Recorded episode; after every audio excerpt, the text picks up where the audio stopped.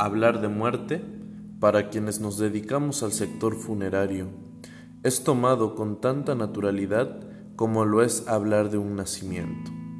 En pleno siglo XXI, aún existen las funerarias tradicionales que ven en este acontecimiento natural únicamente el beneficio económico.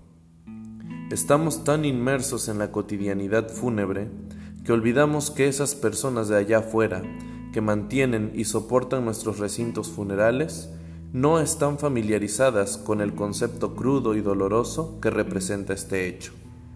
Un claro ejemplo de esto es una sociedad como la mexicana que usa la fiesta, la algarabía y la celebración como herramienta para mitigar, camuflar y esconder el temor ante la imponente idea de morir.